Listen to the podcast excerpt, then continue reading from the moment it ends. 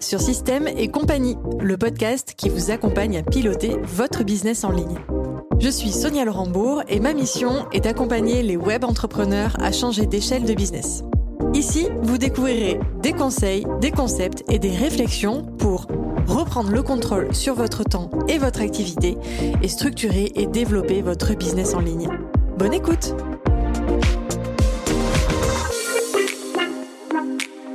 Hello, hello tout le monde, comment vous allez? Eh ben écoute, euh, au top. Super Sonia. Ça va bien, super, merci. Alors, bienvenue dans ce nouvel épisode et ce dernier épisode de la saison 2 de Système et compagnie. Je suis absolument ravie de vous retrouver aujourd'hui. C'est un épisode ultra spécial parce que vous avez écouté pendant toute la saison euh, nos cinq experts qui vous ont euh, donné plein, plein, plein de valeurs et j'ai le grand plaisir de les recevoir tous autour de la même table aujourd'hui. Du coup, euh, ce que je vais vous proposer, l'idée c'est de venir clôturer un petit peu tout ce qu'on a fait euh, pendant cette saison, de décloisonner un petit peu, hein, parce qu'on a vachement cloisonné ce qu'on a, enfin les sujets, les thématiques. On a parlé de finance, on a parlé de process, on a parlé de mindset. L'idée aujourd'hui, c'est tous de se retrouver, décloisonner un petit peu tout ça. Et je vais vous proposer ben, un premier tour de table. Alors, non pas pour vous présenter, parce que normalement tout le monde vous connaît à ce stade de, de la saison 2. Euh, si vous ne les connaissez pas, eh bien, je vous invite à aller écouter les épisodes de présentation. Mais on va faire quand même un petit tour de table, histoire de euh, se, se, recentrer un petit peu, savoir qui est qui, reconnaître un petit peu les voix. Est-ce que vous êtes prêts pour ce tour de table? Oui. Tout à fait. Toujours. ok. Écoute, je propose de commencer à ma droite par Fabien. Euh, L'idée, c'est de bah, trois petits points. Vous présenter euh, bah, qui vous êtes, votre prénom, la thématique que vous représentez, et puis euh, votre mantra sur cette thématique, ou en tout cas votre philosophie un petit peu euh, sur cette thématique.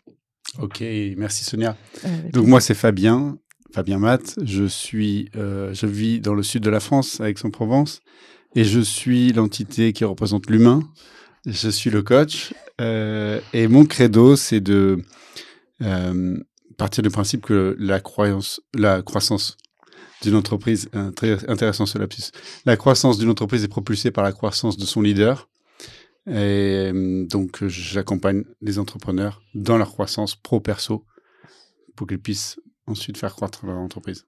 Super, merci Fabien. Julie? Ouais, salut, moi c'est Julie Linden, donc moi je suis la petite belge à cette table.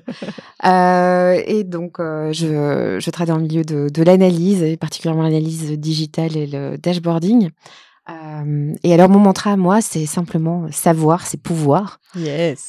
Parce que sans, sans avoir des informations sur ce qui se passe pour son business, c'est difficile de prendre des décisions éclairées. Euh, on a souvent tendance à écouter en fait les euh, ce qu'on ressent, ce qu'on pressent. On se dit oui non ça ça va pas marcher, ça ça va bien marcher et au final on se rend compte sur le terrain que c'est parfois complètement différent de ce qu'on attend. Donc euh, les datas nous permettent de voir ça. Je pense que tout le monde va être d'accord avec toi autour de cette table. Merci Julie. je te passe le micro Guillaume. Bah hello, remercie pour l'invite. Hein. Euh, je m'appelle Guillaume Brissot, j'ai 36 ans, euh, j'ai plusieurs activités, notamment j'ai une entreprise dans le patrimoine et également j'accompagne les dirigeants à faire grandir leur boîte. On a beaucoup parlé ensemble de la partie gestion de projet et management, et c'est vrai mm -hmm. qu'autour de ça, je pense que les boîtes de demain, elles sont bien sûr centrées sur leurs clients, mais souvent, c'est pas vraiment un mantra, mais en tout cas, ce que je crois, c'est que souvent, on a pas, parfois, on oublie l'équipe en cours de route, mm. alors qu'en fait, euh, l'entreprise, en réalité, c'est les collaborateurs d'abord, parce que ensuite le client peut être servi correctement et pas l'inverse.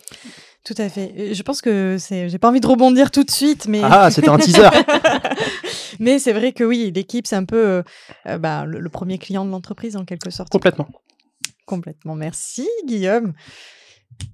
Your turn, Antoine. Enchanté Antoine. Boulet comme un poulet, vous en souviendrez maintenant, elle est refaite. Euh, moi, j'ai une entreprise où j'accompagne mes clients au bon fonctionnement de leur entreprise, que l'entreprise fonctionne de façon le plus efficiente possible, mais aussi harmonieuse possible, donc à travers euh, de l'implémentation de process, de l'amélioration continue, de l'automatisation et beaucoup de data. Euh, moi, mon mantra, il est très simple, c'est euh, keep it simple and stupid. Euh, c'est pas besoin de faire des trucs super compliqués d'usine à gaz pour avoir ce qu'on veut, garder ça le plus simple possible et vous verrez, ça va bien se passer. Trop bien. Et, mais c'est pas facile de faire les choses simplement. Et non. C'est pour ça que tu es là.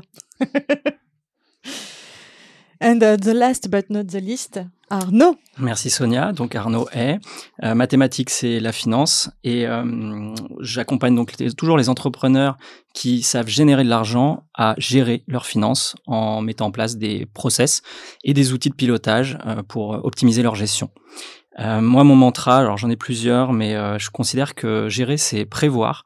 Je crois très fort en, dans les prévisionnels, les budgets, l'anticipation et, euh, et, avoir toujours un, coup d'avance sur ce qui va se passer en, en, modélisant un peu le futur, en essayant d'anticiper pour euh, pouvoir corriger sa trajectoire si jamais on, on, on dévite ses, ses plans d'origine ou pouvoir accélérer si on en a l'opportunité. Super, merci yes. beaucoup. Bon, est-ce que vous êtes prêts? Est-ce que ce petit tour de table vous a chauffé? Yeah ah donc, Carrément.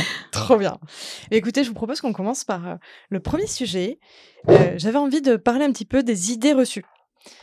Vous faire débattre un petit peu, vrai ou faux. Est-ce que vous êtes prêts? Vas-y, on voit. Ouais. Allez. Okay. Première idée reçue. Mettre de la structure dans son business, ça enferme, ça coupe de la créativité et ça enlève la liberté que l'on avait au départ quand on a lancé son business. Donc bien sûr, cet épisode n'est pas filmé, mais en fait, tout le monde est abandonné autour de cette table. Pied dans le plat direct. ah bah oui, ah bah oui. Guillaume, je sens que tu as envie de dire quelque chose là. euh, il y a tellement de choses Alors à bon, dire. déjà, vrai ou faux? Non, la, la, pour moi, la structure, elle, elle, elle vaut le coup.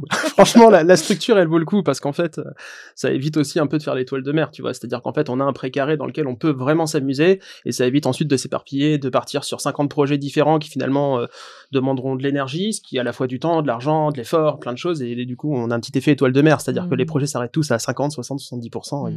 et en fait, ça marche pas. Mm -hmm. euh, ça marche pas. Vraiment, les meilleurs projets, c'est ceux qu'on mène pas en fait. Donc, euh... on en a déjà parlé. On en a déjà parlé en effet. Oui, et la structure permet pour moi de cadrer ça. On peut être hyper créatif avec une structure. Au contraire, c'est rassurant. Euh, pour moi, c'est hyper rassurant parce qu'on se dit voilà, tout est en place. Bon bah, je peux me lâcher. Euh, J'ai plus à m'occuper de de la, du reste en fait. Mais complètement. Moi, je, enfin, je pense qu'on fait tous partie autour de cette table des gens qui défendent la structure comme étant en fait un vecteur de, de créativité. Mais parfois, c'est un peu antinomique. Euh, du coup, euh, je ne sais pas si l'un d'entre vous a envie de rebondir là-dessus. C'est peut-être Fabien. Je pense à toi parce que tu as le côté humain. Mm. Qu'est-ce que tu réponds en fait aux entrepreneurs qui arrivent, euh, qui arrivent chez toi, euh, qui, qui ont cette vision-là? Oui, je suis parfaitement d'accord avec ce que tu viens de dire, Guillaume pour moi, structure égale liberté, c'est contre-intuitif. Mm.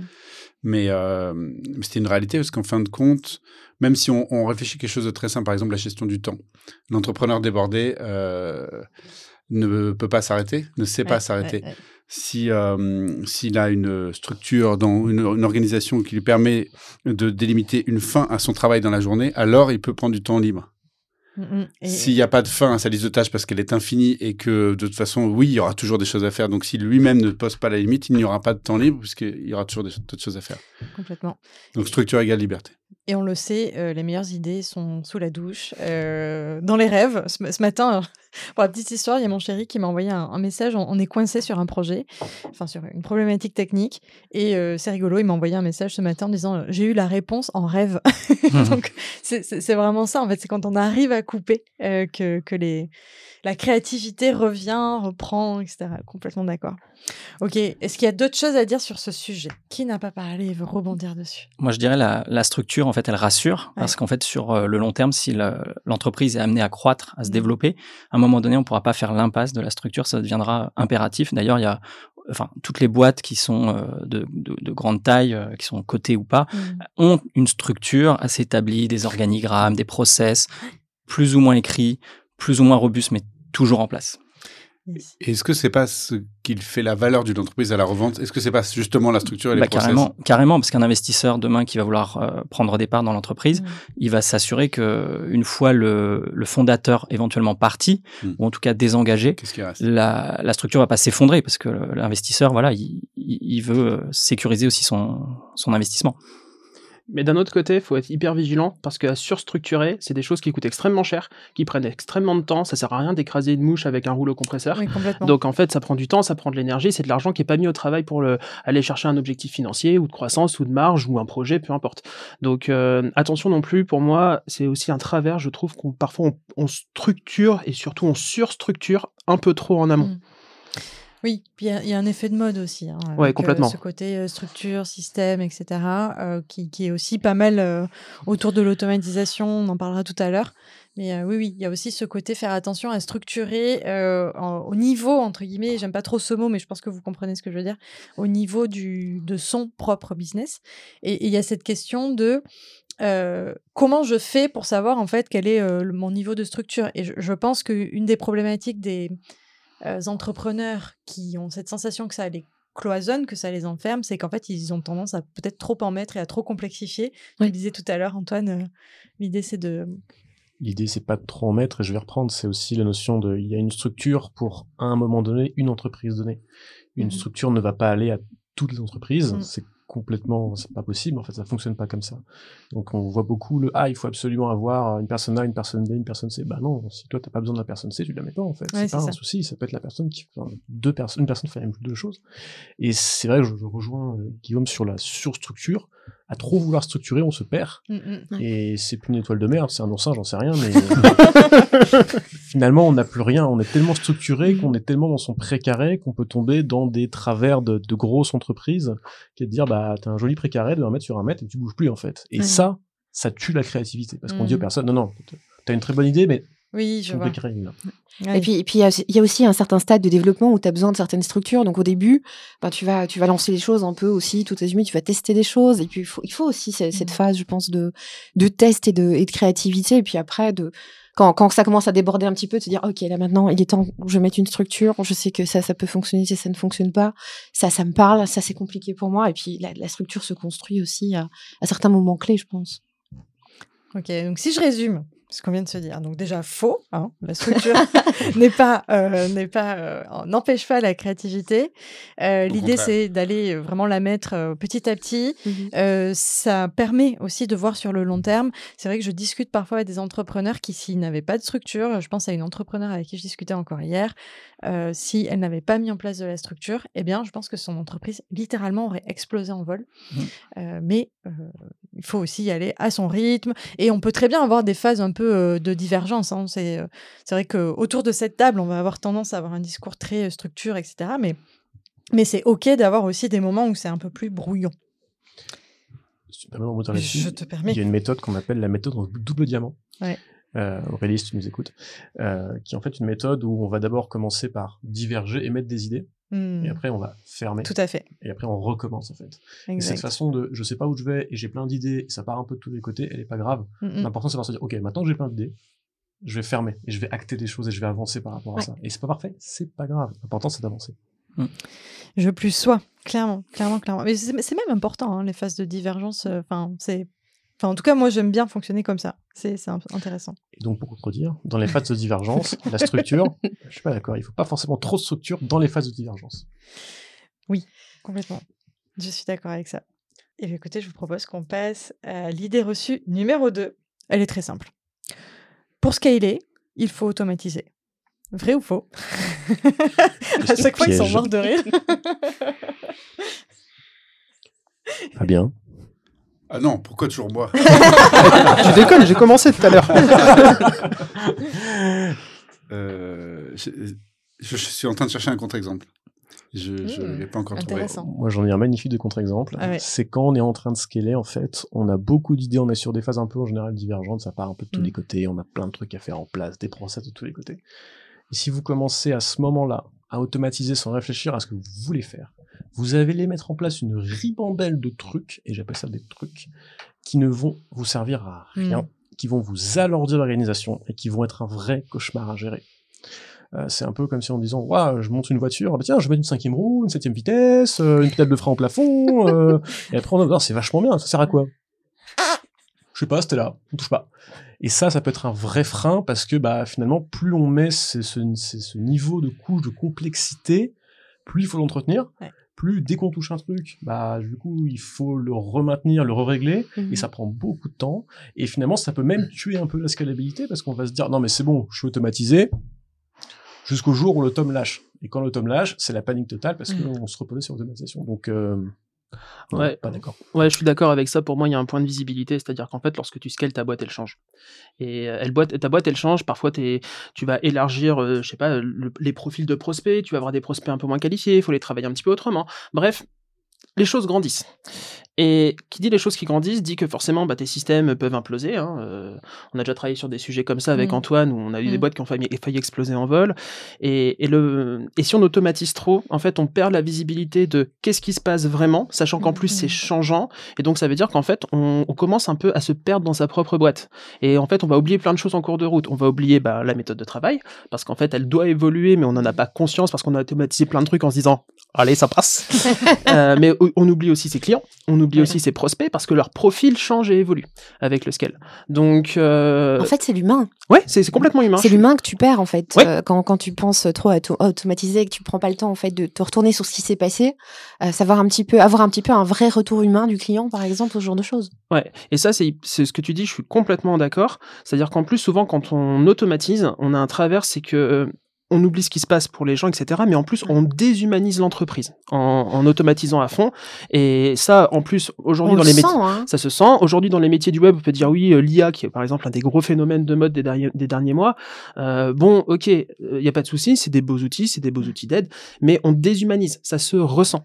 Euh, et, et ça, en fait, on observe quand même beaucoup de réactions assez épidermiques à la déshumanisation, parce qu'en fait, on se dit, ok, on est dans un numéro à une époque où le web, justement, euh, c'est que ça, quoi. Mm, Ouais. mm, mm. Donc, euh, Et tu le sens direct hein, quand ouais. tu reçois un message sur LinkedIn ou autre de Oui. quelqu'un, un truc automatisé dès que tu as accepté une, une connexion ou autre. Putain, mais c'est- pardon. C'est c'est saoulant quoi. à un moment donné, euh, tu, tu, tu te dis oui, c'est bon. euh. on peut perdre des choses en cours de route qui sont hyper importantes, quoi. Et ce Ouais. qui est pire, c'est qu'en fait, on, peut, on les perd sans les s'en rendre compte qu'on les perd. C'est ça. Ah Parce bah oui. que euh, une personne qui, qui dit non sur LinkedIn ou autre, c'est invisible pour, l'automatisation, elle sait pas. Oui, tout Oui. à fait. Le, le- la, personne responsable, on va dire, par exemple, de ce sujet-là, n'a même pas forcément vu le, client ou le prospect en fait refuser euh, l'action. Ouais, On peut mettre des choses en plus pour dire Mm. qu'elle a refusé, mais on entre dans une surcomplexification, une surautomatisation. À un moment, il faut peser le pour ou le contre. Est-ce que ça vaut le coup de mettre une usine à gaz en place quand finalement un petit peu de bon sens paysan suffit largement J'aime beaucoup le bon sens paysan. Ouais, j'aime bien aussi. Le GBS, le gros bon sens. Quel franchouillard, celui-là. Tu peux nous redonner la question? Ouais, voilà. Euh, pour scaler, il faut automatiser. Vrai ou faux? Et est-ce qu'on peut, est-ce qu'on peut préciser ce que ça veut dire scaler? Ah, mais Ah, complètement. Grande question, ça. Mais je- je- tu veux que je, que Bah je oui, précise je, je veux bien, oui, oui. Euh, alors pour moi, scaler, c'est euh, d'ailleurs, je, veux bien hein, confronter nos, nos définitions. C'est vrai que c'est toujours un peu un peu flou.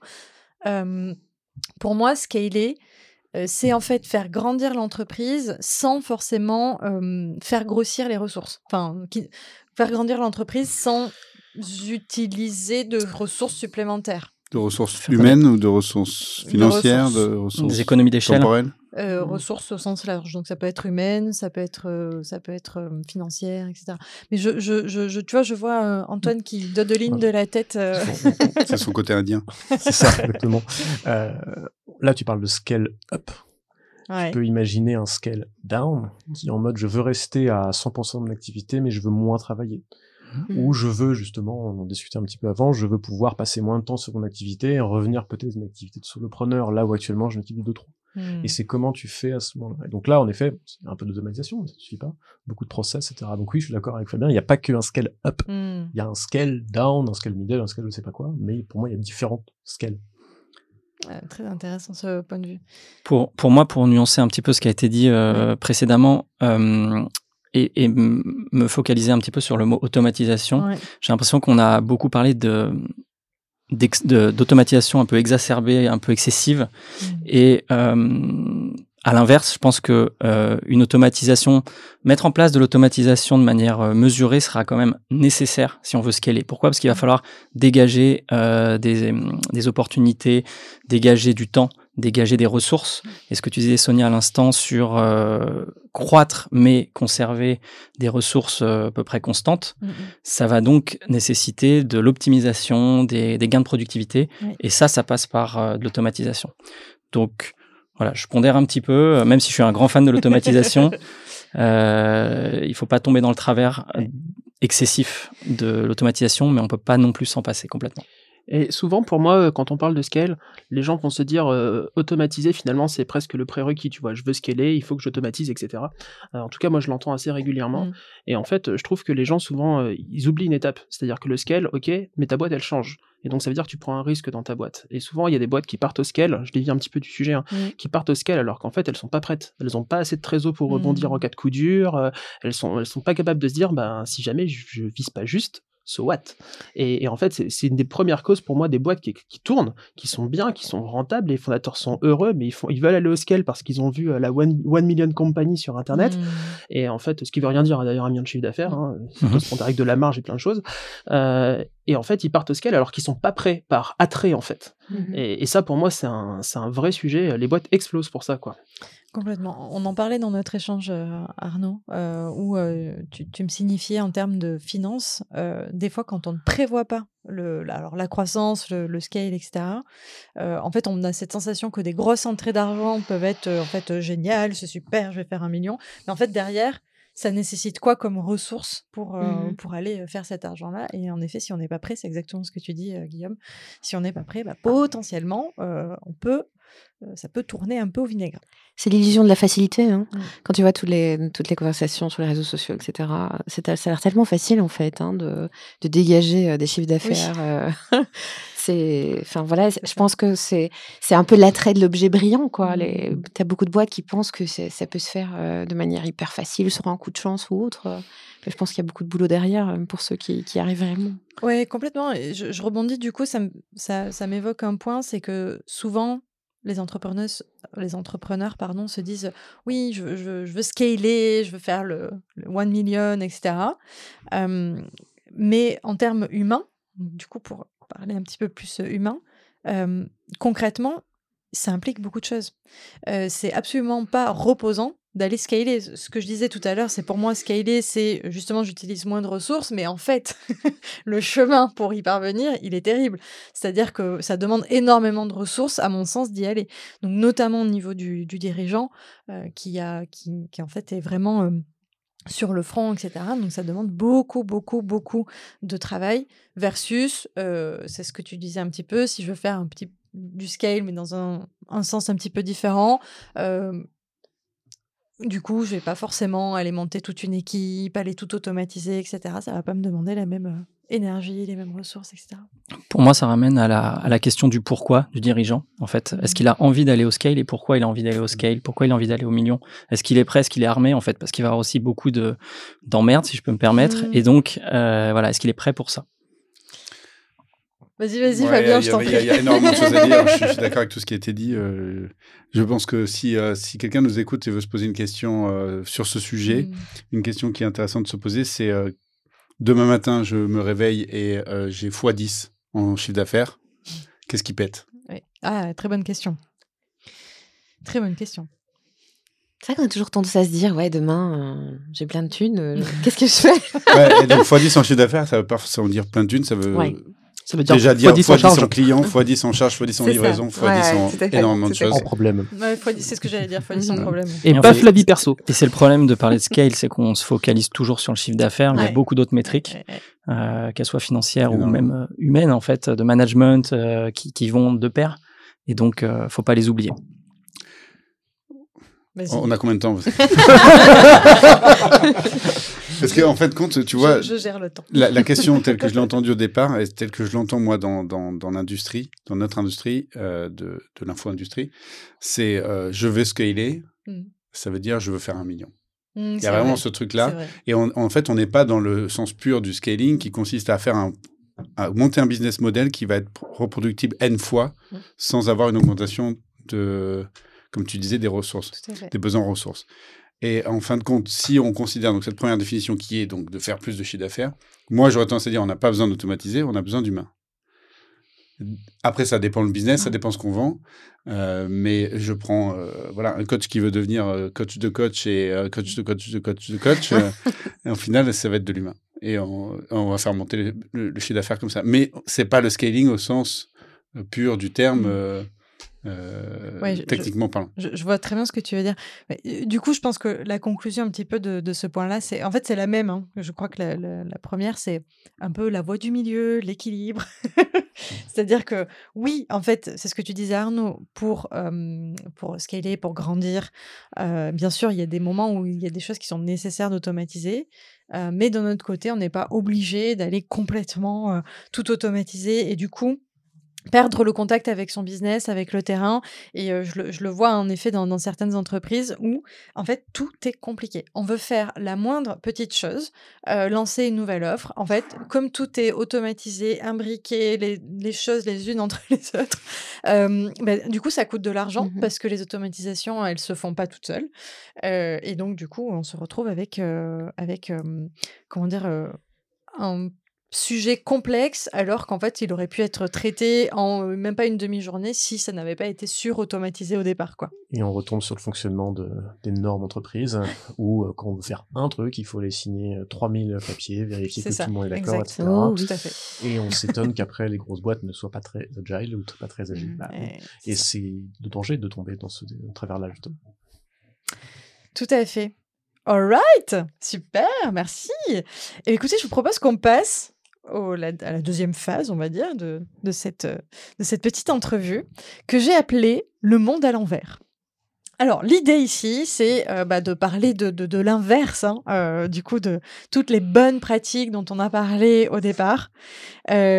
Du coup, j'ai envie de faire un petit tour de table et vous demander à chacun quelles sont les pires pratiques, le pire conseil, soit que vous avez entendu, quelqu'un peut-être de votre entourage donner à un entrepreneur, ou soit la plus mauvaise façon de faire quelque chose euh, que, que vous ayez vu. Arnaud, est-ce que tu as envie de commencer? Je te sens chaud. Ouais, ça m'inspire un peu. Euh, moi, c'est plus une attitude en fait euh, que je dénonce, c'est celle du euh, j'ai toujours fait comme ça. Mhm. J'ai toujours fait comme ça, donc par conséquent, je suis sûr que euh, Tout le monde plus soi dans l'assemblée. On lui envoie des cœurs là. Merci pour les cœurs. Euh, en fait, être chef d'entreprise, c'est euh, être capable de, de, de savoir pivoter Mm. quand euh, voilà, le, le business évolue, la concurrence évolue, les clients évoluent, donc il n'y a pas de raison que le business model n'évolue pas. Et ça suppose parfois de renoncer à des choses à- auxquelles on tient, des choses de cœur. Mais si on veut continuer à se développer et survivre, parce que l'entreprise, on veut qu'elle soit pérenne, euh, il va parfois falloir sortir euh, aussi de sa zone de confort et d'aller accepter de faire des changements et des décisions difficiles. Ça passe par euh, quand on a des équipes, ça peut être euh, changer des collaborateurs. C'est pas facile. C'est euh, pas facile. humainement, émotionnellement, mais parfois c'est nécessaire. Et euh, voilà, ça peut être des changements de produits, ça peut être des changements de marque, ça peut être des changements euh, voilà, Ident- Identitaire. identitaires, absolument. Donc euh, ça, c'est absolument nécessaire. Et on a vu euh, plein de- d'entreprises, des grandes entreprises qui n'ont pas su prendre des virages Tout à fait. et qui ont disparu alors que c'était des mastodontes mondiaux même. hein. Tout à fait. Donc, Donc, euh, Kodak. Par Kodak, exemple. C'est marrant, ça, on, a pensé exactement tous aux mêmes choses. C'est l'exemple criant de notre génération. Ouais. Kodak qui revit grâce à justement l'argentique qui revient. Ouais, enfin, Enfin, qui ils revivent, déconne pas. Non, hein. Exagère pas, ça va. Qui, qui Ouais, survit. Ouais. Et la blague, c'est que c'est Kodak qui a inventé l'appareil numérique 20 ans avant tout le monde. Ah, c'est rigolo. Euh, Donc, on- ça laisse, euh, ça laisse, euh, comment dire, à- comment dire, c'est très parlant, je trouve. C'est-à-dire quand tu vois des grosses entreprises comme ça qui survivent pas parce que euh, ils ont toujours fait comme ça, euh, ça, ça laisse à penser, euh, nous, petites entreprises, euh, solopreneurs, euh, enfin solo founder, voilà, ça Mm. peut aller très très vite. ok, merci Arnaud pour euh, ta pire pratique. Est-ce que, euh, est-ce que quelqu'un d'autre en a une? Vas-y Fabien. Ouais, moi, je peux enchaîner. euh, la, la pire pratique, selon moi, serait euh, fait en sorte de ne pas être critiqué. Ok, est-ce que tu peux développer ça? Ouais, bah, c'est quand même une croyance qui est, euh, qui est largement répandue dans Mm. notre éducation, euh, dans notre système euh, français en tout cas. Euh, Tiens-toi bien, euh, sois quelqu'un de bien, fais pas trop de vagues. Et en fait, ça, ça tue. ça tue la Mm. créativité, ça tue l'entrepreneuriat de manière générale. Euh, c'est cette peur de la critique qui, euh, qui, qui freine énormément d'entrepreneurs et d'entrepreneuses. Et mon boulot au quotidien, c'est euh, de les aider à, à- à sortir de ça. Oui, ça revient, comment dire, plaire à tout le monde, euh, c'est plaire à personne, quoi. Et Gad Elmaleh, dans un interview euh, récemment, disait euh, euh, Jamais être critiqué parce que ça Mm. veut dire que j'avance. Et en fait, remplacer la, remplacer la croyance de j'ai peur de la critique et donc je je fais pas trop de vagues par j'ai envie de la critique parce que ça veut dire que j'avance. Ça, c'est un move qui est ultra puissant. Mhm. Ouais, j'avoue. C'est... Mais c'est pas facile à aller chercher, en effet. hein. Euh, J'ai lu un livre récemment qui s'appelle euh, Avoir le courage de ne pas être aimé. Mm. Je sais pas si tu, tu, Oui, oui, bien tu le connais. Mm. Euh, donc voilà, ça parle un peu de la, de la psychologie euh, adlérienne. Mm. Et euh, en gros, bah, ça explique qu'à partir du moment où en fait tu n'es pas aimé, c'est là où tu trouves ta place. À partir du moment où tu reçois des critiques, c'est qu'en fait, ça te prouve que tu, tu prends ta place, tu commences à prendre ta place. Et je pense que ça, c'est un, un cheminement personnel euh, qui, qui, est, qui est assez fort. En tout cas, chez moi, c'est un cheminement personnel. Mhm. Euh, je pense que quand on est une femme, c'est peut-être encore plus ancré. Possible. Je pense que c'est vrai pour tout le monde et c'est Ouais. prendre sa place, c'est le leadership. Ouais. Ouais. C'est ça. Je suis un, je suis un, un grand, euh, je vais dire fan, le mot ne va pas du tout dans la phrase, mais euh, je suis un, disciple d'Alfred Adler. Ouais. Donc je suis tout à fait euh, d'accord avec cette façon de voir les choses, que notre passé ne présage pas de notre futur. Mhm. Et euh, on, peut, on peut changer notre présent, notre futur à chaque instant. Dans, Très bien. dans la même veine, euh, euh, parce que ça, ça peut se refléter de plein de façons. Je suis complètement en fait, ça se voit aussi dans l'image de marque, qui est pour moi un des pires trucs euh, que j'ai pu voir dans pas mal de boîtes, où en fait on a une image de marque, un branding, une plateforme de marque, peu importe, où en fait on va avoir des valeurs dedans qui vont être extrêmement lisses. C'est-à-dire des boîtes qui vont dire je fais de la qualité. La valeur c'est la qualité. Non mais la qualité ça veut rien dire. Hmm. Parce qu'en fait, c'est pas. Tu, tu ne te polarises pas, tu ne te démarques pas d'une Ouais. autre entreprise. Laquelle personne va dire, moi, je ne fais pas de la qualité. Euh, ça n'a absolument aucun sens. Donc, en fait, il y a beaucoup de boîtes comme ça qui finalement ne se polarisent pas et en copiant finalement des grands groupes. En se disant, voilà, tel grand groupe se polarise pas. Oui, sauf que le- ici, on parle de, de solo founder, on parle de TPE, éventuellement de PME. Donc, en fait, le marché est complètement différent. Le grand grou- les grands groupes ne vont pas chercher la croissance. Leur job est d'assurer euh, le cours d'une action, des dividendes aux actionnaires, etc. Donc leur job est d'assurer de la stabilité. Ils font 1% de croissance, ils sont heureux parce que ça stabilise l'action. Nous, notre job... La prédictibilité aussi. complètement. Et alors que nous, notre job sur des entreprises à la taille, aux tailles auxquelles on travaille, en fait, c'est d'évoluer dans le chaos. Donc, euh, évoluer dans le chaos, ça veut dire qu'on est obligé de se polariser pour essayer de capter une partie du marché que les autres n'auront pas. Et, et donc, forcément, ça veut dire des partis pris. Donc, euh, pour moi, c'est un vrai drame de voir justement des petites boîtes, euh, et c'est ok, hein, des petites boîtes, il y en a partout, euh, s'inspirer des grandes Ouais. sans mettre ça en perspective. Et pour moi, ça, c'est un conseil qui est absolument dramatique. Combien de fois on a vu, vas-y, copie Apple, quoi. Enfin, je veux bien, mais ça n'a aucun sens. Le contexte est complètement différent. Ah, hyper intéressant. Merci beaucoup, euh, Guillaume, d'avoir rebondi dessus. Est-ce que quelqu'un d'autre veut partager sa pire pratique? Il y a une chose que, que j'aime bien, j'aime pas plutôt. C'est ce que j'appelle la technique du millefeuille. C'est-à-dire qu'on a un problème, on colle une solution. et on a un autre problème, on recolle une solution. Puis à la fin, on a un millefeuille dégueulasse. Ouais. Et on sait plus ce qui fonctionne, ce qui Et fonctionne on pas. sait plus. Ouais, faut tout, faut tout découdre. Ah, faut, ouais, donc faut tout découdre et c'est Mm. l'enfer. Et donc c'est un peu de dire, quand vous avez un problème, surtout à une petite taille, cherchez la cause racine de votre problème, qui n'est peut-être pas du tout ce que vous pensez. Peut-être que c'est lié à des problèmes de clientèle ou autre. T'as un exemple? Euh, là, comme ça, non, clairement. mais si, si, j'en ai plein. Euh, non, non, mais je pense par exemple à, tu parles de la gestion du temps. Ouais. Euh, typiquement, ça peut te dire, il faut absolument que j'automatise, j'ai pas le temps. Je, je dois gagner du temps en automatisant parce que j'ai pas le temps. Alors en fait, non, parce que toutes tes activités sont des activités à très haute valeur ajoutée qui ont à faire avec l'humain. Donc, t'as beau coller un chat GPT euh, 35.2, il pourra jamais remplacer un coach. Donc, ta problématique, c'est pas une problématique d'automatisation. Ta problématique, c'est une problématique d'organisation, de délégation, de structuration.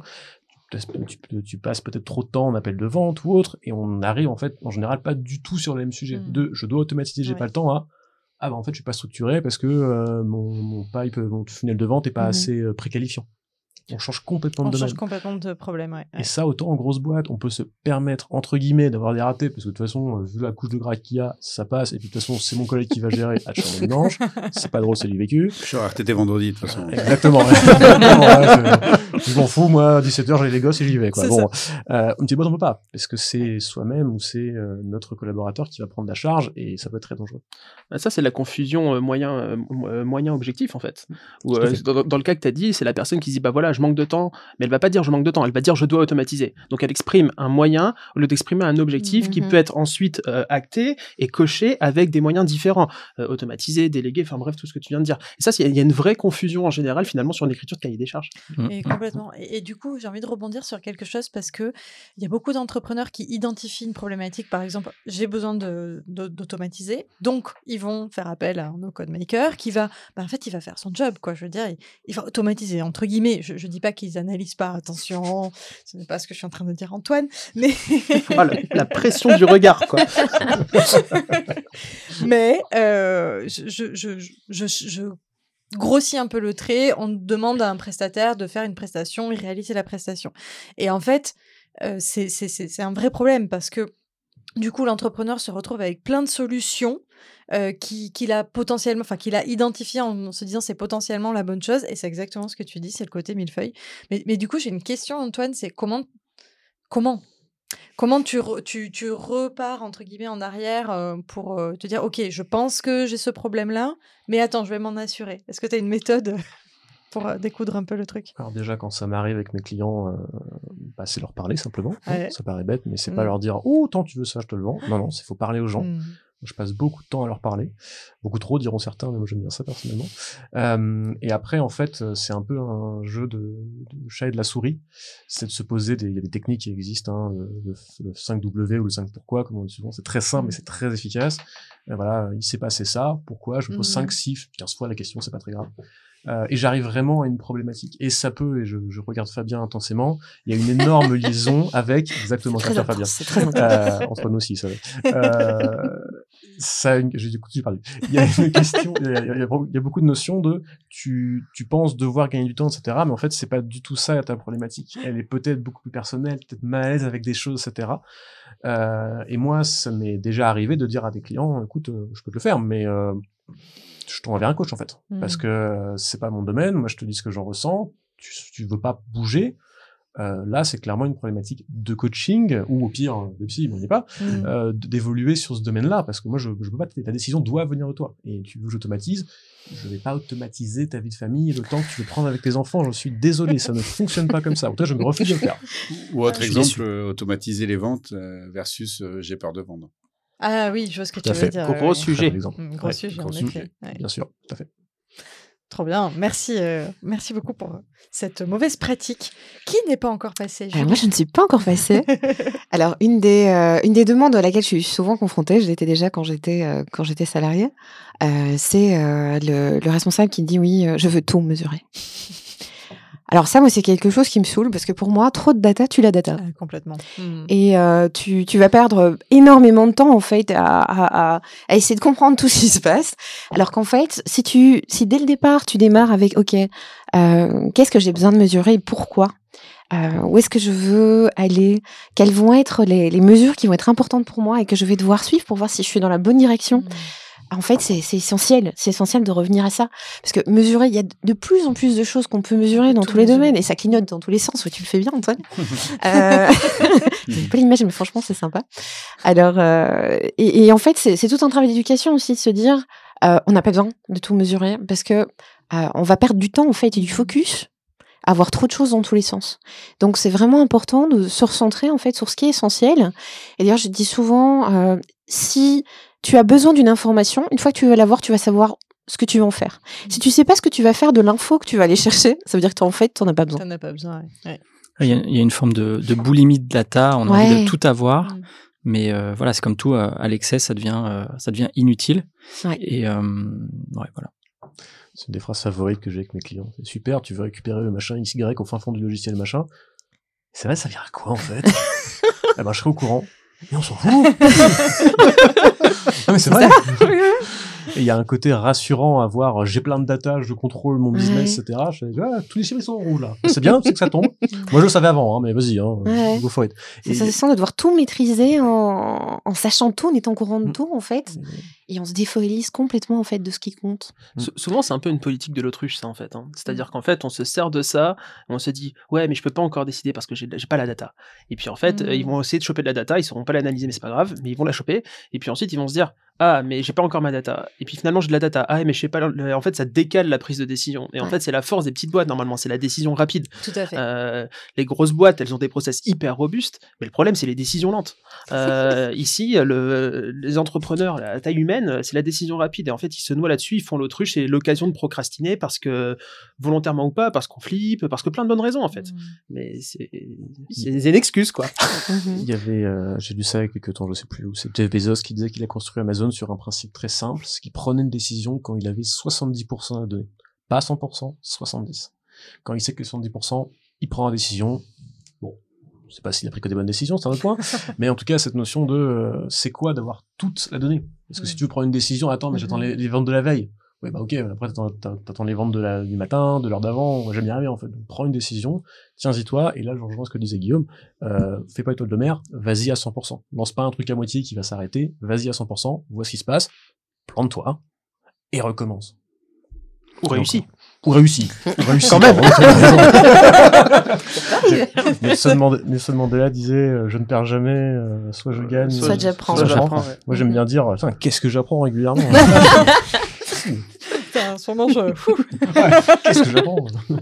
Ouais, pour, et pour rajouter sur la data, c'est vrai que la production de la data, elle a un coût aussi. Oui, Donc, à vouloir avoir énormément de data, Mm. il faut accepter que ça va aussi euh, employer des ressources humaines, financières. Mm. Euh, donc ça, euh, faut, faut l'intégrer. Et je dirais que plus que le volume de data, ce qui est important, c'est la qualité de la data. Donc quitte à en avoir moins, mais en avoir mieux, d'avoir de l'info précise sur laquelle on puisse vraiment s'appuyer. Et- alors là, j'ai envie de vous poser une question, euh, Julie et Arnaud, euh, tout particulièrement à vous, mais tout le monde, tout le monde a le droit de répondre. Euh, c'est quoi un- une bonne, une bonne donnée quoi? Co- Comment je la, comment je la choisis? Puisque, ok, je veux bien ne pas tout choisir, tout aller, tout aller récupérer, mais c'est quoi une bonne donnée? Ce serait une donnée déjà qui serait actionnable. C'est ce- Mhm. une donnée sur laquelle on va pouvoir prendre une décision. Pour moi, ce serait une donnée déjà qu'on aurait planifiée Oui. et qu'on puisse donc comparer. On compare son réalisé par rapport à ce qu'on avait planifié et on voit si on dévie ou pas. Et là, on prend des décisions, des actions. Le facteur temporel, c'est un facteur qui est essentiel. Il y, en a, il y a beaucoup de boîtes qui oublient ça aussi. On mesure les choses, on les suit, mais on se fixe pas à un moment donné euh, pour revenir en fait sur sa data et prendre des décisions. Et donc ce facteur temps est, est vraiment hyper essentiel dans, dans la collecte de la data. Ok, hyper intéressant. Euh, je, je pense à une discussion que j'ai eue juste avant avec une, une copine entrepreneur qui, pour un de ses clients, enfin en tout cas un de ses clients lui demande euh, d'aller chercher euh, les taux de complétion en fait du podcast. Et, et en fait, je lui ai répondu, mais oui, mais pourquoi en fait? Pourquoi vous avez besoin du taux de complétion de, de votre podcast En fait, ça va vraiment vous servir à quoi je, je- je pense que ça va pas leur servir très franchement. Et ce que ça montre, c'est ce que vous disiez, c'est que en fait, elle va passer du temps, et donc c'est une ressource, et donc lui, l'entrepreneur, paye la personne pour aller récupérer une donnée qui, en fait, elle va être là, elle va faire joli sur le tableau, Mhm. soit euh, on, les- l'ego va être, euh, va être caressé dans le, dans le bon sens, c'est génial. Tout le appelle la vanity metrics. voilà. Tout le monde écoute mon podcast jusqu'à la fin. J'ai Mhm. 80% de taux de complétion. Mais en fait, en soi, est-ce que ça permet d'améliorer vraiment l'écoute du podcast ou pas? Ça peut, peut-être, si on trouve que le podcast, euh, on a envie de le raccourcir, ça peut donner en effet des, des idées euh, sur des points très spécifiques. Mais l'idée, en effet, c'est vraiment aller d'abord comprendre de quoi on a besoin et ensuite on va chercher la donnée qui va, euh, qui va nous donner cette réponse-là. Et puis surtout, où est la baseline C'est-à-dire qu'on a 80% de taux d'écoute, ouais, mais est-ce que c'est bien Est-ce que c'est pas bien Ouais, Euh, Par ça, rapport à qui Par Par rapport à rapport à quoi quoi? Ça tombe une le mar- target sur, euh, sur ce qu'on va mesurer au C'est fait. ça, hein, c'est c'est, ça. euh, Ça tombe le marché, il a 90, ça Ouais. tombe le marché à 50, et t'es déjà c'est déjà exceptionnel, mais comme l'entrepreneur le sait pas, il va se dire, ah merde, que 80%, alors qu'en fait, c'est Ouais. déjà exceptionnel. Ouais, c'est Donc ça. en fait, où est la baseline? Mhm. Où est le, Absolument. où- Ouais, c'est ça, où est le quand tu- repère? Où est le phare? Quand tu détermines tes KPI, c'est toujours important de déterminer une, target- aussi. Bah. Alors parfois ça peut arriver, tu ne la connaisses pas ta target, tu l'as fait un peu, un peu au pif, hein, ça peut arriver. Mais alors à la fin, voilà, tu, tu recalcules par rapport à ce à quoi tu es arrivé. Et puis tu dis, ok, bon ben, j'ai peut-être euh, un peu fumé quand je l'ai euh, quand je l'ai choisi. Euh, ben voilà, maintenant je me rends compte que la réalité terrain fait que ben, je suis plutôt alignée avec ce type de data. Ah, tu regardes un petit peu ce que font les autres aussi. Enfin, tu, tu réfléchis un petit peu à tout ça. Mais au moins, ça te donne une espèce de, de fil conducteur, euh, une espèce de ligne que tu, que tu veux atteindre. Et en fonction de ça, tu peux, tu peux prendre tes décisions Mhm. par rapport à ce que tu as atteint après un temps X que tu auras déterminé aussi au préalable. Quoi. Ouais, et puis la target, elle peut évoluer dans le temps, en fait. Tout à fait. Parce que euh, parfois, on- on- par exemple, il y a des boîtes qui ont une très forte saisonnalité. Mhm. Bah, en fait, ils ont besoin de compléter un cycle annuel, Mhm. histoire d'être capable de se comparer, parce que c'est complètement crétin de comparer des ventes de maillots de bain en décembre versus avec le mois d'août, en disant ouais, on avait fait un super mois d'août. Oui, bah en même temps, heureusement. Enfin, je- non, mais je, je suis Ouais, non, cliché, mais mais c'est c'est- clair, la l'idée est importante. euh, même sur de l'infoproduit, il y, a- y des gros effets de saisonnalité. Ah, complètement. Euh, le mois de mai est généralement un mois compliqué parce que les gens sont moins focus, etc. Mm. L'été c'est compliqué, Noël ça dépend des niches. Enfin, il y, y a vraiment beaucoup beaucoup de choses par rapport à ça. Donc euh, voilà, enfin il faut une baseline. Trop bien. Merci, Julie, pour euh, cette mauvaise pratique. Mais de rien, avec plaisir. Guillaume, je crois qu'il manque la tienne. Ah non, moi je l'ai donné hein, tout à l'heure avec la partie euh, se comparer aux grosses boîtes, etc. Ah bah, attends, T'exagères. mais tu triches, euh, tu triches. Non, j'ai capitalisé sur ce que disent les copains. Euh, ouais, je, je vais vraiment t'en donner une. Euh, c'est vraiment le fait de. Mais on en a déjà un peu parlé au début, c'est pour ça, je, je n'étais pas au courant. C'est vraiment le fait de viser le million en fait.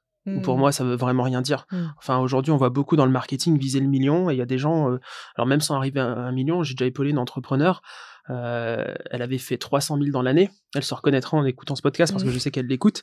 En fait, elle avait fait 300 000 dans l'année, elle a fait son bilan annuel, et en fait, elle s'est rendue compte qu'elle était de 40 000 dans le rouge, et elle a dû vendre un appart pour financer sa boîte et pas la cracher, quoi. Donc en fait, euh, euh, la North Star métrique, euh, Mhm. le chiffre d'affaires, ça c'est bien pour euh, le marketing un peu putaclic, hein, pour être extrêmement cru, les vendeurs de Sur rêves, euh, euh, ceux qui vont aller chercher le scale euh, pour euh, faire un max de pognon et ensuite cramer leur boîte au bout de, 12 de, au bout de 18 à 24 mois en ayant pris le max de blé qu'ils voulaient. Je suis extrêmement cru sur le sujet parce que c'est un sujet qui me tient à cœur. Mais en fait, non, quand on veut une boîte qui est pérenne, euh, le chiffre d'affaires, en fait, euh, c'est c'est bien de le regarder parce que ça donne quand même vaguement une direction. Oui. Mais en fait, c'est pas la première des métriques. hein. Ça va Mm. être euh, l'évolution de la marge, les niveaux de trésorerie, la satisfaction client, euh, pour assurer une boîte pérenne. C'est ça, en fait. C'est ça. Et, et aussi, euh, en plus, en infopreneuriat, c'est vraiment pas notre cœur- là où on est bon en général. Euh, souvent, on oublie une vraie métrique pour faire grandir sa boîte, c'est le retour à l'achat, la rétention du client. Quoi. Mhm. Ça, c'est la métrique la plus vitale pour faire grandir une boîte. Et euh, ça, euh, souvent, on l'oublie un petit peu en cours de route, c'est dommage. Quoi. Ouais, bon, bah, je, je pense que de toute façon, on est tous d'accord hein, autour de cette table. Tu m'as demandé, je t'ai Oui, répondu. Et puis aller chercher le million, en plus, euh, le million en soi, il veut rien dire en Ouais. fonction de l'industrie, parce que celui qui Oui. fait du e-commerce, aller chercher le million, c'est pas la même chose que faire un million en, en En- étant en- coach. Tota- totalement. Et totalement. notamment parce que les taux de marge sont pas du tout les mêmes. Donc, euh, un chiffre plaqué comme ça sans contexte, ça a absolument aucun sens. Mais ça fait vendre. Ah bah oui. Bah, c'est- comme pour les freelances, hein, le nouveau SMIC, c'est 10 000 euros par mois. Le SMIC euh, LinkedIn. ouais, LinkedIn. si tu ne fais pas 10 cas par mois, bah, T'as raté ta vie.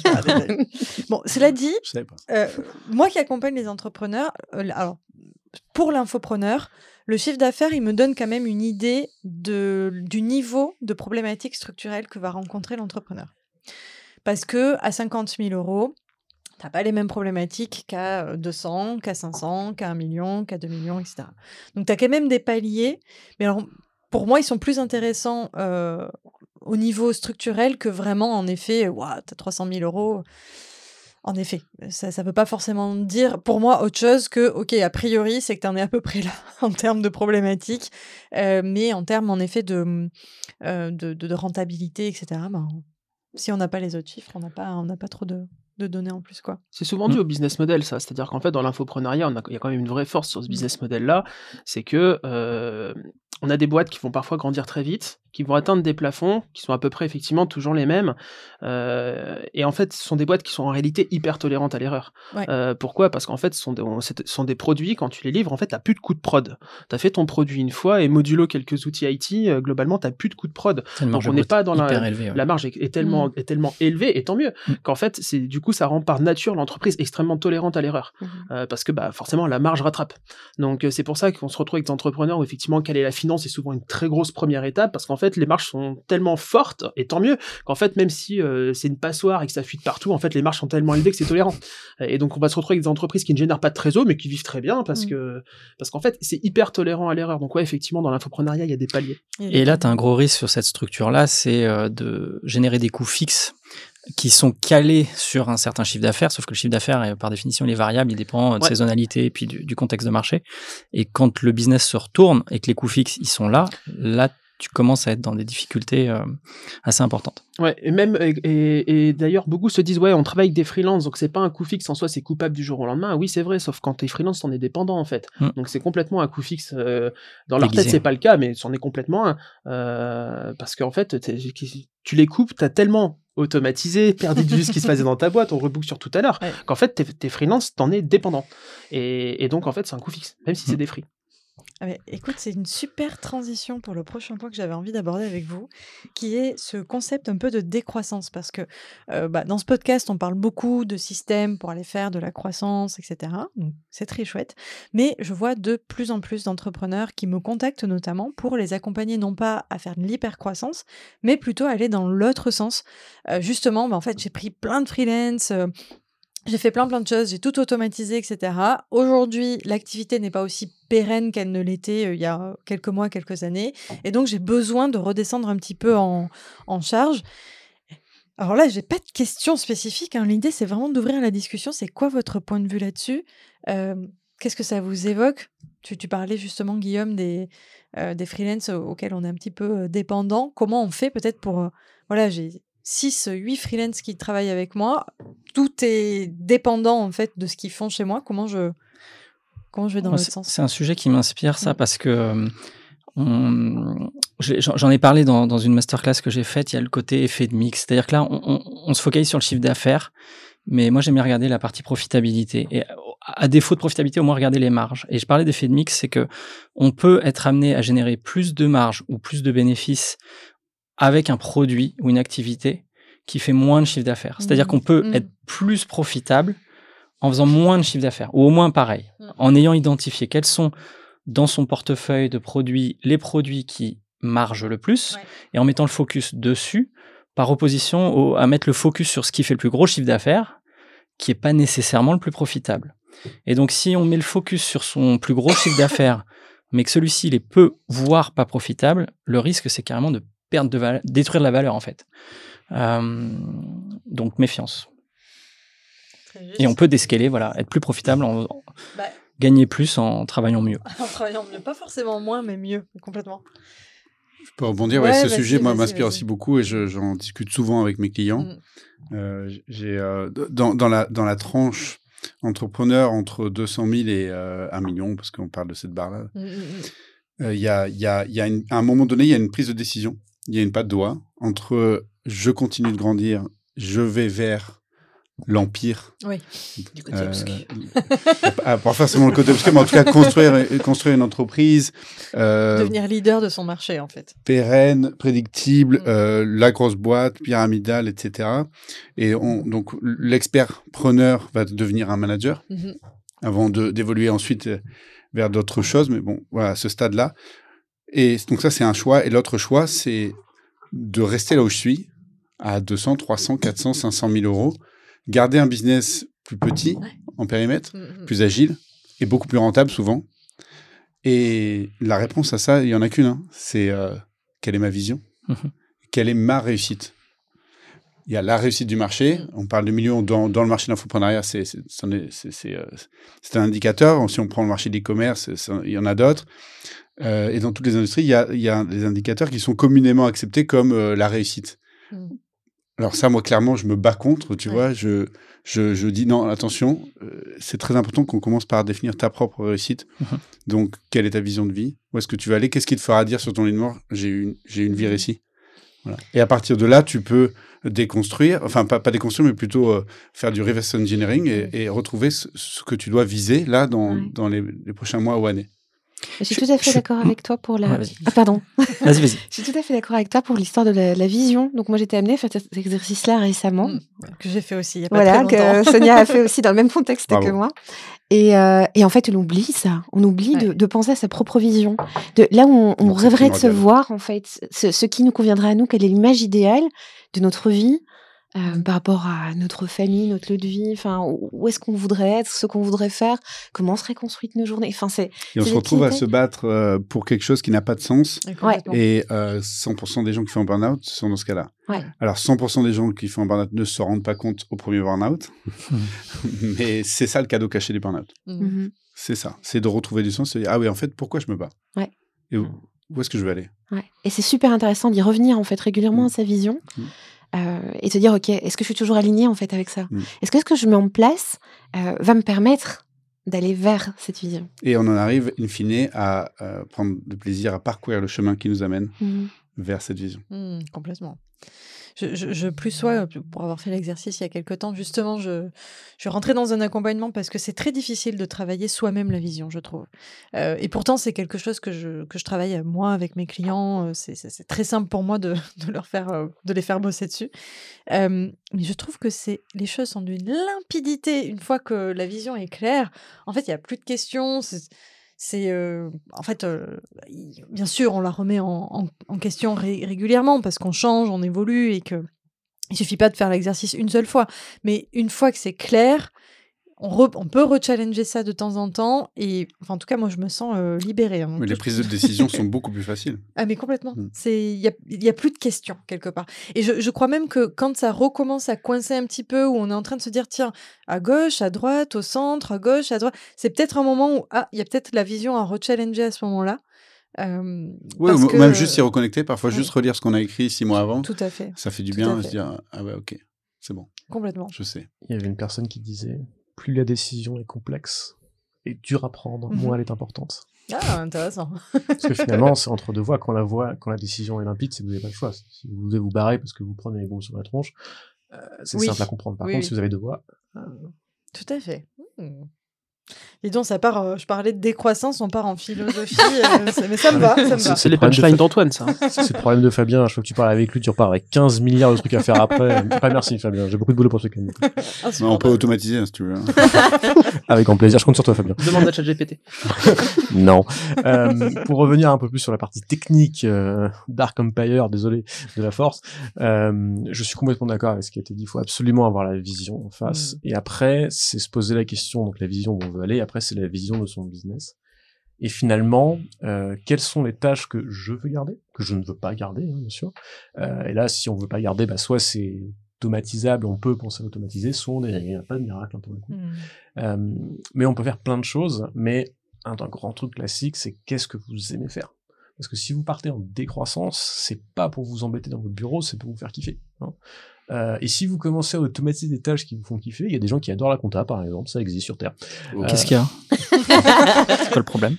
Là, Arnaud me regarde bizarrement. là. Euh, euh, pire que toi, je suis sûr. Euh, et ben, il faut garder de la compta. Ouais. C'est bête et méchant, mais si votre kiff, c'est faire de la compta ou c'est l'automatiser de faire des process, c'est mon gars, euh, je fais des process et j'en suis très très heureux. Donc à ce côté-là, à pas perdre de vue, décroître, oui, mais décroître pour son kiff. Sinon, Ouais. C'est ça. pour les choses qui nous rapportent pas d'énergie, finalement, qui viennent nous Ouais. pomper toute l'énergie, toute l'énergie, en fait. tout à fait. Si, euh, si vous n'aimez pas manager, bah, euh, arrêtez de manager, quoi. Ouais, c'est ça. C'est bête, mais Et je, je- je rajouterais juste une notion par rapport à ça, c'est le caractère évolutif en fait de la satisfaction de, de ce qu'on fait, parce Mhm. que euh, quand, avec le temps qui passe, il est possible qu'on n'ait plus les mêmes sources de satisfaction, et du coup, il faut être pour pérenniser cette satisfaction, il faut l'anticiper. Et pas hésiter à la faire évoluer. Voilà. On n'est pas figé dans le temps. Mhm. C'est pas, c'est pas grave si on aime plus. qu'on- Complètement.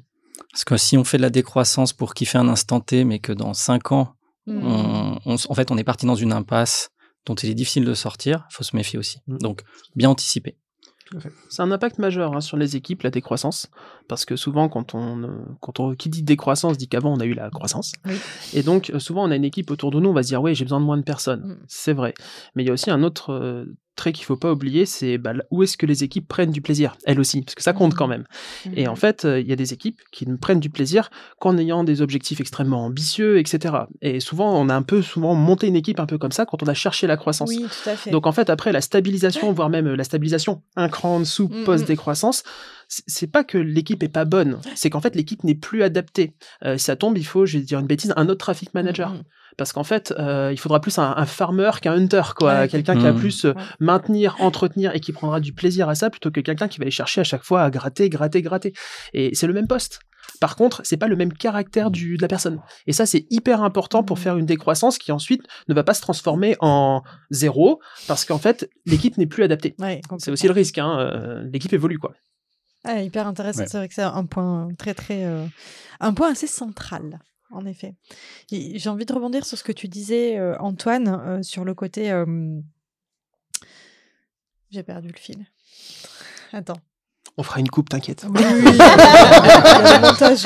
Five minutes later. Euh, Ah, attention, pour, le, pour le sur ce que tu disais, je pense que c'est d'une manière générale, c'est très vrai. Ce qui nous a amenés ici n'est souvent pas ce qui va nous emmener là-bas. Mhm. et les humains, les équipes en font partie.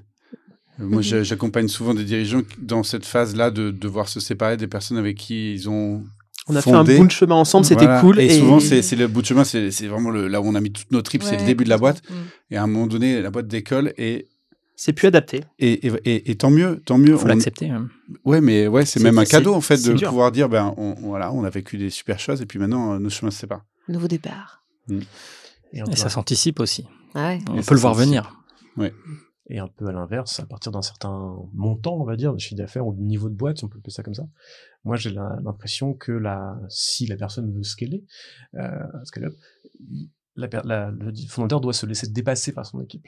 La Ah somme, des, complètement. la Ah somme oui. des personnes d'une équipe n'est pas égale à une équipe. C'est encore un sujet, ouais. C'est encore un sujet. Il est énorme ce sujet-là. monstrueux. Et justement, il y a le sujet inverse sur le descaling. C'est comment on fait quand la boîte vous a dépassé. Si vous voulez redescendre, Il faut se la réapproprier. il faut se Mm. la réapproprier. Et là, on tombe sur des problématiques euh, très, très, très, très, très complexes. Dit, Euh, je suis tout seul. Eh oui, c'est ça. Oui, oui, puisqu'il y a des choses qu'on a perdu l'habitude de faire, etc. Donc, euh, complètement. On a même oublié qu'elles existent parfois. On parlait des process et de tout écrire en début de l'épisode. C'est absolument. Ah, la. Documentation, La c'est documentation, c'est même si Mm. personne ne l'aime, c'est fondamental. Complètement. RTFM. Merci Fabien. Les gens iront voir ce que c'est, c'est un peu grossier, je le dirai pas. J- J'ai pas la rêve perso. Read the fucking manual. Merci Guillaume. Plaisir d'offrir. Je vais le recevoir. Je pense que tout ceci sera coupé au montage. Je ne sais pas. je ne sais pas. C'est pas moi qui monte, donc euh, je laisserai juge. Ok, trop bien. Mais écoutez, un immense merci euh, pour euh, ce grand tour de table, ces échanges. Euh, C'était vraiment un immense plaisir, sincèrement, de vous avoir tous ensemble. C'est bah, une jolie expérience en plus. C'est la première fois que je fais du podcast en présentiel. J'ai trop kiffé. Donc, à bon entendeur, expérience à, refaire. J'espère que ça vous a plu aussi. Vous avez pris du plaisir sur, sur cette petite heure passée ensemble. Et puis, bah, écoutez, je vous souhaite une très, très belle journée à tous et à toutes. Euh, et puis, euh, voilà, hein, je crois que c'est tout pour la conclusion. Euh, Merci beaucoup Sonia et bravo de nous avoir menés d'une main de maître. C'était pas facile de tenir tout le monde, surtout euh, ceux à ma droite. Tu parles de moi là? Vous êtes tous à ma droite. Ça s'attaque, hein. Non, merci beaucoup Sonia. C'était pas facile, mais bravo, félicitations. Ouais, Merci plaisir. beaucoup Merci pour l'opportunité. Et puis c'est chouette, de chouettes rencontres. Et, euh, et voilà, et c'est chouette de se retrouver du coup tous autour de la table. euh, D'aller boire un pot après aussi. Ouais. J'allais proposer la bière. ouais. En ce magnifique mois de septembre. En ce magnifique mois de septembre. Tout à fait. 2024. Génial. Génial. Ça, il va falloir couper, bravo. Merci Arnaud. Ou le réutiliser. On dirait. C'est ça. Trop bien. Merci beaucoup et à très bientôt. Ciao. Salut. Salut Salut.